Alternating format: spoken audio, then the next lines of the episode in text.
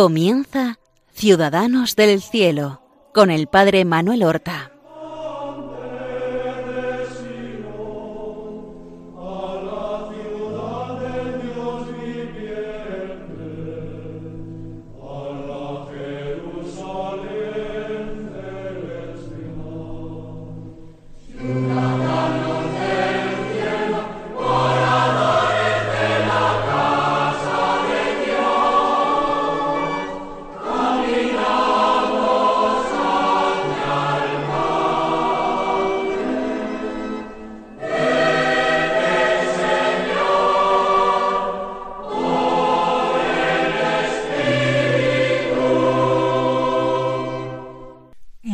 Buenos días, queridos y santos oyentes de Radio María y seguidores de este programa que se llama Ciudadanos del Cielo y que trata de acercarnos a las vidas y a las virtudes de nuestros hermanos los santos, de aquellos que nos han precedido en la confesión de nuestra misma fe, en el amor a Jesucristo resucitado, aquellos que se han convertido para nosotros en modelos de práctica de todas las virtudes. La Iglesia nos los ofrece precisamente como ejemplos, para que nosotros nos miremos en ellos, descubramos aquello a lo que estamos también nosotros llamados, es decir, a la santidad, a la identificación perfecta con nuestro Señor Jesucristo, a nuestra transformación en Él. Estamos llamados al crecimiento en el amor. Pues nosotros habíamos comenzado el pasado día a hablar de un santo español cuya fiesta hemos celebrado en este mismo mes de diciembre. Se trata de San Juan de la Cruz, doctor de la Iglesia Carmelita, una de las glorias de la Iglesia española. Nosotros nos habíamos fijado en su vida y virtudes en los primeros veintiún años de su vida. Él, ya lo dijimos, había nacido en Fontiveros, provincia de Ávila, un día del año 1542. Y con veintiún años, en 1563, decide hacerse religioso carmelita. Recordemos que para estas fechas él terminaba sus estudios en el colegio de la Compañía de Jesús de Medina del Campo. Allí se había trasladado hacía años en compañía de su madre Catalina, de su hermano mayor Francisco y de su cuñada Ana, que iba con ellos. Aquí ha vivido felizmente. Estudió primero en el Colegio de la Doctrina Cristiana, después en el de los jesuitas. Ayudó y trabajó para el, el Colegio de los Doctrinos, de la Doctrina Cristiana, había sido monaguillo también de las monjas y también en el Hospital de las Bubas, para el cual trabajó como enfermero y también recabando limosnas para el mantenimiento de este hospital. Y allí se ha planteado su vocación religiosa. Tiene Juan de la Cruz veinte años, vamos a decir Juan de Yepes, que es su nombre, todavía no es San Juan de la Cruz. Tiene veinte años, es el año 1562, cuando Santa Teresa de Jesús inicia la reforma descalza en la ciudad de Ávila, fundando el monasterio, el pequeño monasterio de San José, donde dio comienzo la nueva vida de forma religiosa, la nueva forma de vida religiosa, el 24 de agosto de ese año. Veinte años tiene Juan. Al año siguiente, como digo, terminados los estudios, decide hacerse carmelita, posiblemente por una devoción extraordinaria que siente por la Virgen María. Recordemos cómo aquí en Medina del Campo, precisamente en el pozo del patio del hospital, él se ha caído y parece que ha sido salvado milagrosamente por la Virgen. Él lo narra posteriormente y deja entrever una actuación sobrenatural. Entra para hacer el noviciado en el mismo monasterio de Medina del Campo. No sabemos la reacción de su madre y de su hermano mayor. Eran personas de fe, de profundísima fe, y por tanto aceptarían esa decisión de Juan, que sin embargo económicamente dejaba a la familia más debilitada. No era mucho lo que Juan podría ayudar en casa, pero algo haría aparte de pagar sus propios estudios. Si él hubiera decidido hacerse sacerdote diocesano para quedarse luego como capellán del hospital de las bubas, entonces todo hubiera sido mucho más fácil para su familia. Él habría podido quedarse en la misma ciudad donde residían y cobrar un sueldo fijo, y allí vivir pacíficamente en un puesto estable, pero Juan quiere hacerse religioso. Juan quiere vivir la pobreza por amor a Jesucristo, no sólo por esa necesidad por la que había vivido en pobreza absoluta en los años de su infancia. Durante un año de 1563 a 1564, él realiza su noviciado allí. No sabemos prácticamente nada, ni siquiera la fecha exacta de su profesión.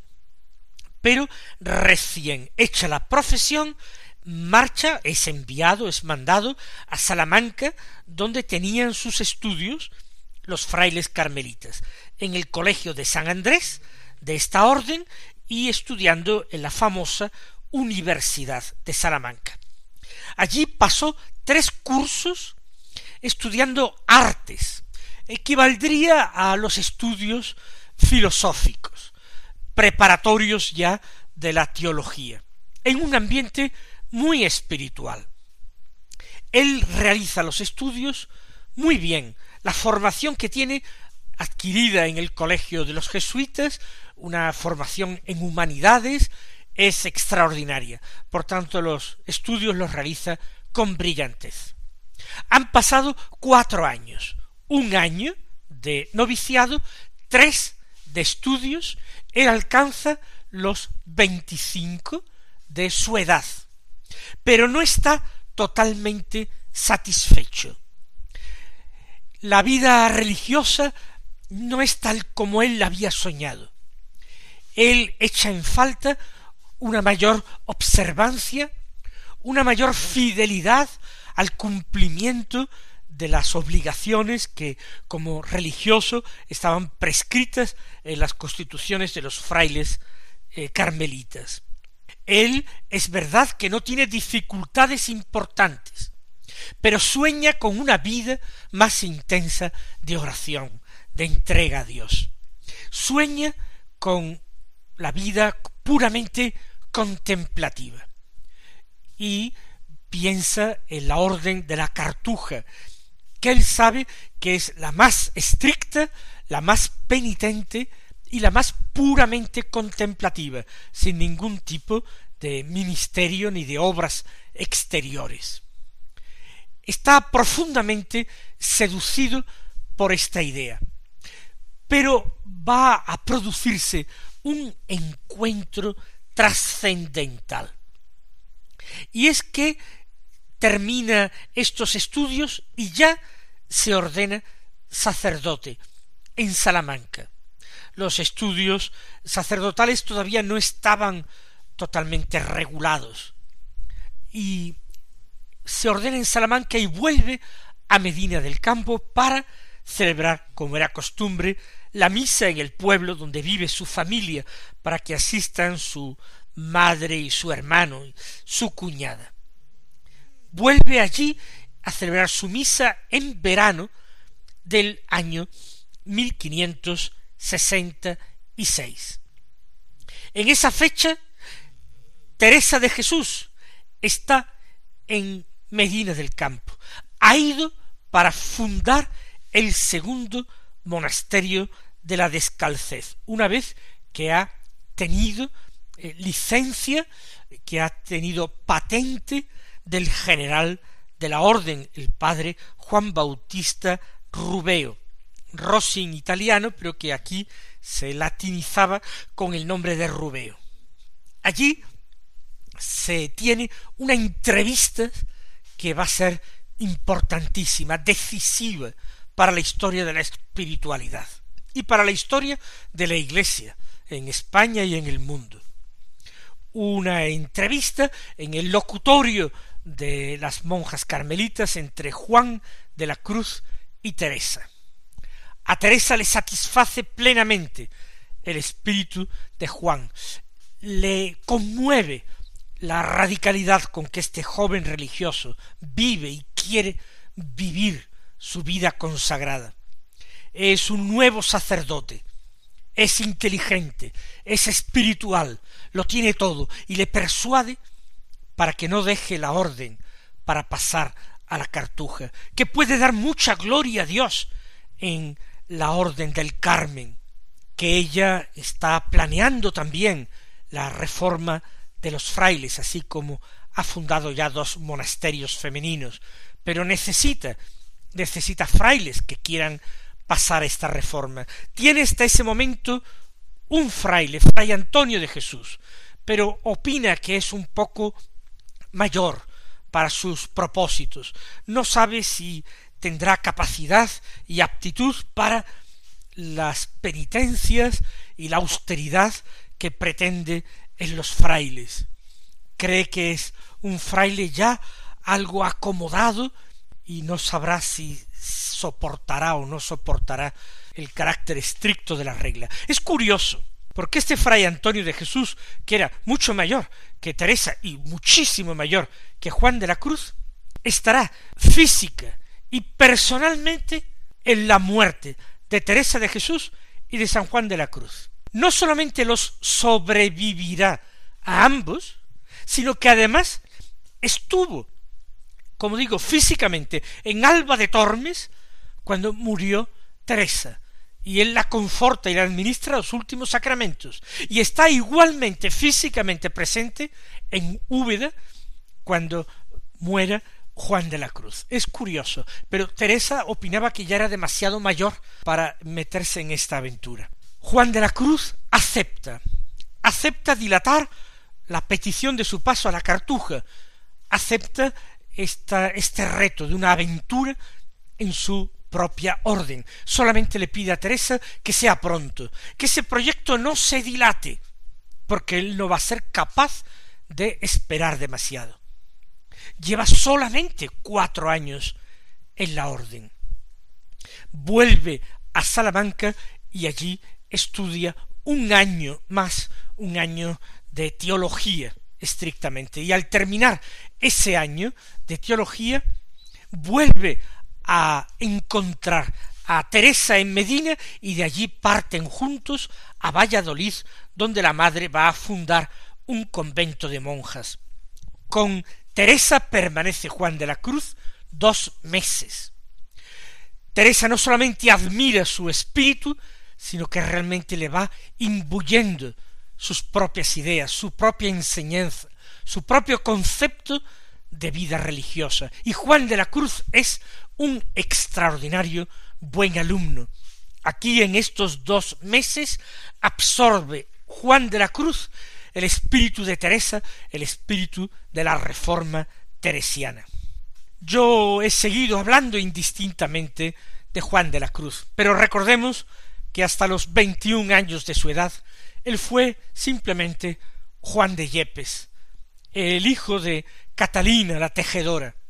Cuando entró como carmelita allí en el convento de Santa Ana de Medina, se le puso el nombre religioso de Juan de San Matías o de Santo Matías en honor de este apóstol que vino a cubrir el hueco que Judas Iscariote había dejado en el colegio apostólico. Cuando posteriormente, en el año 1568, él, en el mes de octubre, se traslade con Fray Antonio de Jesús a Duruelo, en Ávila, un cortijo abandonado, para dar comienzo a la reforma, él allí cambiará de nombre otra vez, significando una nueva etapa en su vida. Adoptará el nombre definitivo de Juan de la Cruz, por amor a la cruz de nuestro Señor Jesucristo. En total había vivido como carmelita antes de pasar a la reforma cinco años. Tenía veintiséis años de edad.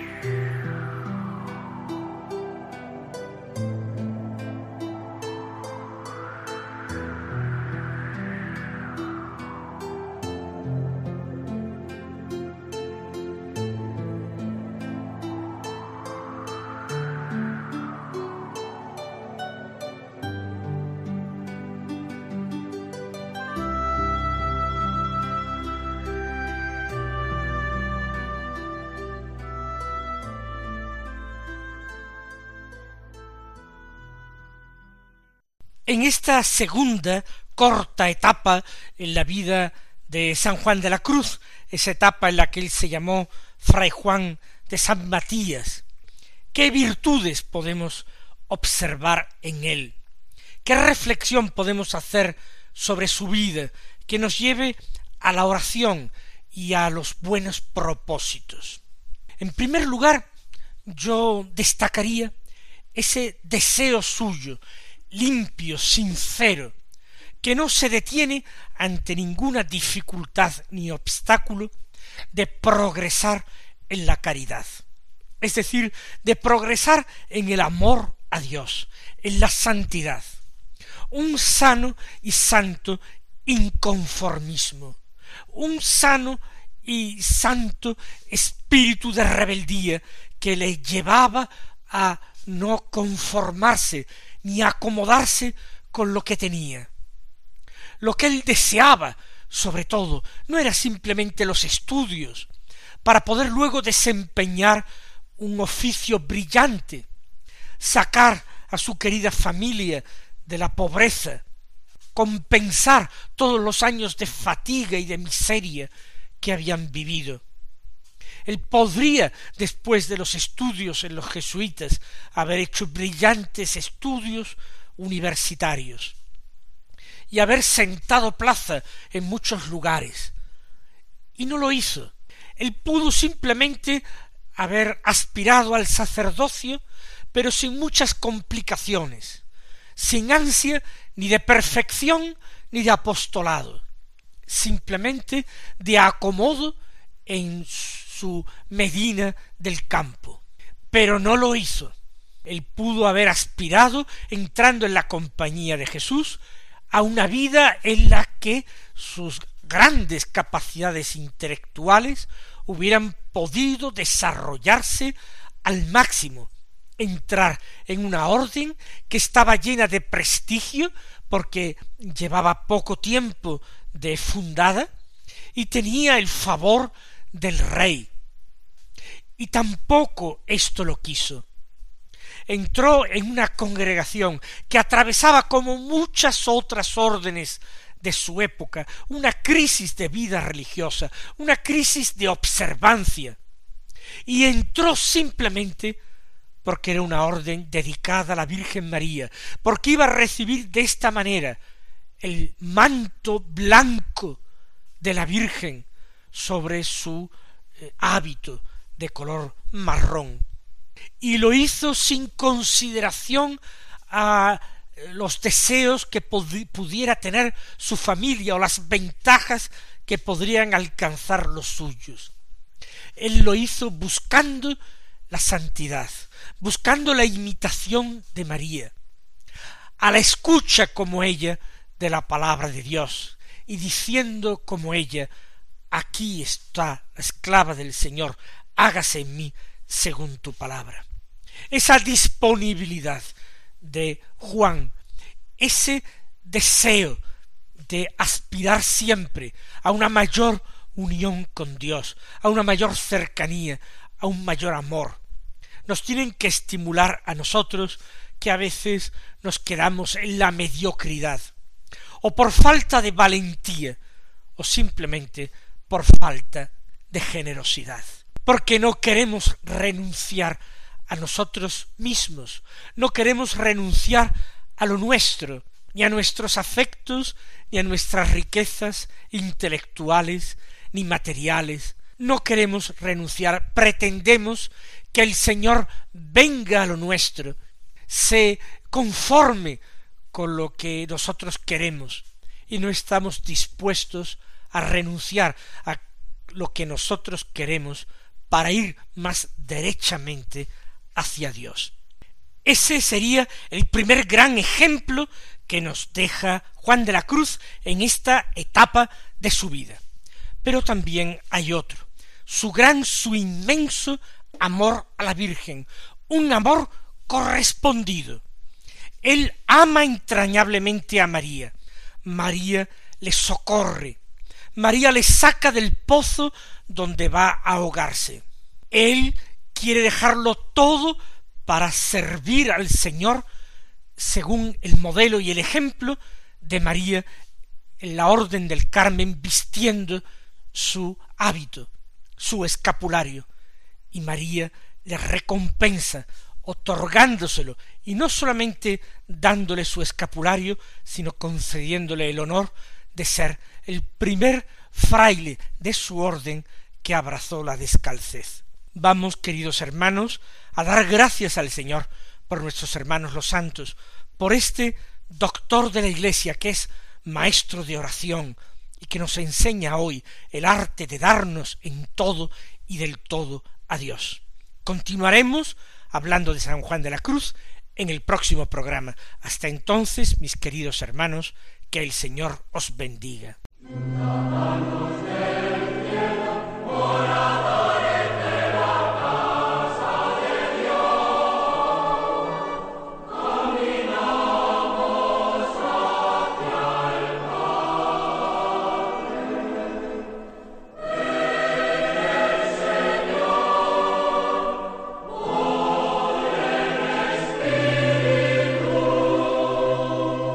Han escuchado en Radio María Ciudadanos del Cielo con el Padre Manuel Horta.